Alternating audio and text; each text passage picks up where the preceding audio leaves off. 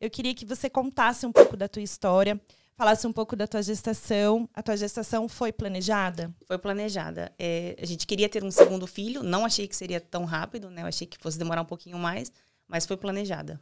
É, e você tem quantos anos? 30. E teu marido tem quantos anos? 35. Tá. E aí vocês, é, tá, resolveram engravidar, aí engravidou, tudo bem, beleza. Sim. E começou a fazer as tuas ecografias, Sim, né? Pra ver- descobri com quatro semanas, né? Foi bem no comecinho. E daí já comecei a fazer o acompanhamento. É, na, na ecografia do primeiro trimestre ali, a gente descobriu a primeira malformação, né? Que foi a gastrosquise, que as alcinhas do intestino tavam, ficaram fora do abdômen. Daí, a partir desse momento, a gente começou a, a fazer um acompanhamento, porque era uma gravidez de risco, né? Um acompanhamento diferente. E daí, com, Já na, na terceira semana, você falou? na, Desculpa. com 11 semanas. com 11 Na, semanas. na ecografia do primeiro trimestre que ah, faz. tá. Da Pra primeira ver a, a translucência. E daí, com 19 Na semanas... morfológica, no caso. Isso, a Ah, primeira tá. que faz. Já na morfológica que você Sim, já descobriu. Com 11 semanas, a gente repetiu o exame, confirmou mesmo que as alças ficaram fora do, do abdômen, né? E daí, com 19 semanas, a gente descobriu a, que, que ele também não tinha as mãozinhas. Tá. É, foi bem complicado, assim, porque a- com relação a- ao intestino, foi, foi mais tranquilo, assim. O médico falou pra mim, olha, é, ele vai ter que fazer uma cirurgia quando nascer, vai ficar no hospital no mínimo 30 dias. Mas, assim, fez a cirurgia, deu tudo certo, vida normal, vida que segue, né? Então, em, em relação a isso, foi tudo tranquilo.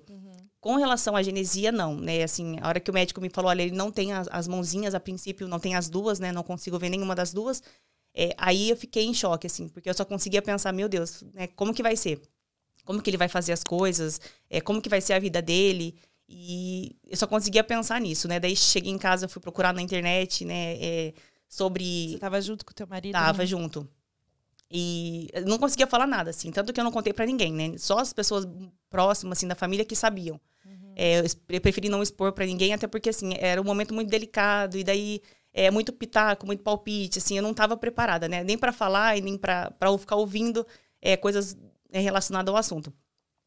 Daí comecei a procurar na internet sobre e logo no comecinho assim eu achei a Associação Daramão, que é uma associação que foi fundada por uma mãe de uma menina com agenesia, né? Ela não tem uma, uma mãozinha.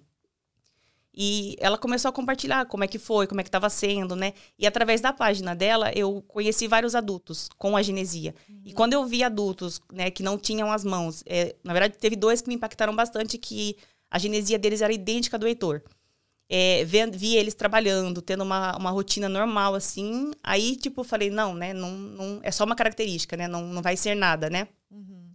Então, assim, eu tava meio preparada, né? Apesar de, de, de achar que podia acontecer um milagre, ele nascer com as duas mãos, né? Eu sempre rezava e pedia para Deus para que ele tivesse pelo menos uma, né?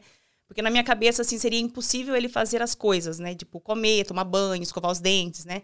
É, então, eu sempre pedia que ele tivesse pelo menos uma. É, quando nasceu, ele foi um parto prematuro. É, apesar de estar fazendo acompanhamento, né? é, eu entrei em trabalho de parto com 31 semanas. é, não teve como segurar. É, foi feita uma cesárea de emergência. Foi bem complicado, porque, assim, o cirurgião não estava avisado. é, todo mundo foi pego de surpresa. Não conseguiam falar com o cirurgião. O, o ideal seria ele fazer a cirurgia logo que nascesse. é, era baixo peso, não respirava sozinho. Então, foi tudo muito, assim, muito mais grave. É, é, tanto que quando ele nasceu eu não vi, né? Eles fizeram a minha cesárea, eu não pude ver ele, eles tiraram e já levaram é, correndo para UTI.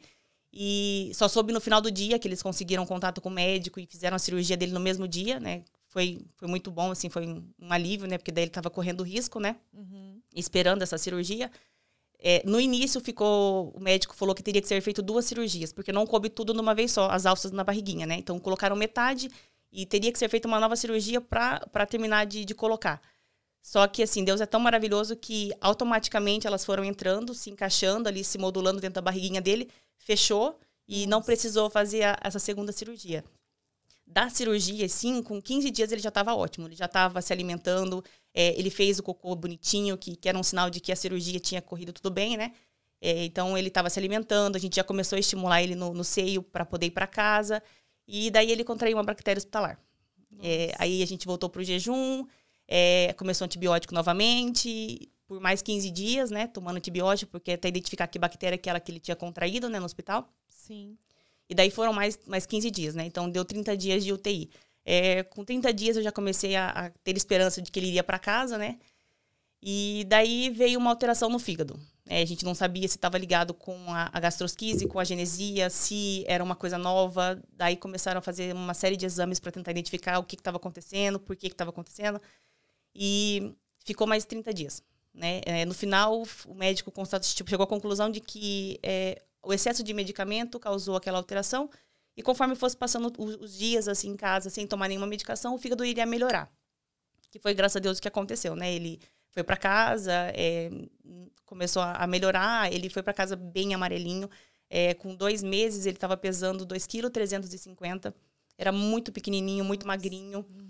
É, muito amarelo, assim. As pessoas que viam ele, assim, elas olhavam e já ficavam assustadas. Porque teve várias pessoas que falou para mim depois, olha, eu não achei que ele fosse... Quando eu vi ele em casa, assim, que ele fosse sobreviver. Porque era muito magrinho, assim, era comprido.